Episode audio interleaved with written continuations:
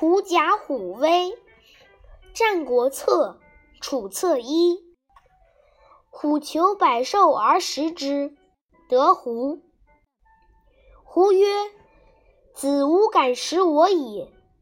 天地使我长百兽，今子食我，是逆天地命也。子以我为不信。吾为子先行。”子随我后，观百兽之见我而敢不走乎？虎以为然，故遂与之行。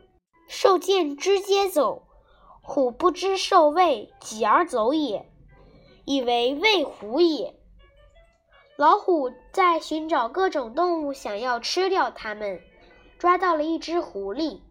狐狸说：“你不敢吃我。”天帝派我来做各种动物的首领，你吃掉了我，就是违背天帝的命令。如果你认为我的话不真实，我就在你前面走，你跟在我后面，看看各种动物见了我有敢不逃跑的吗？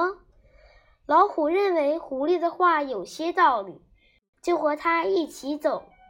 动物看见他们，果然都逃跑了。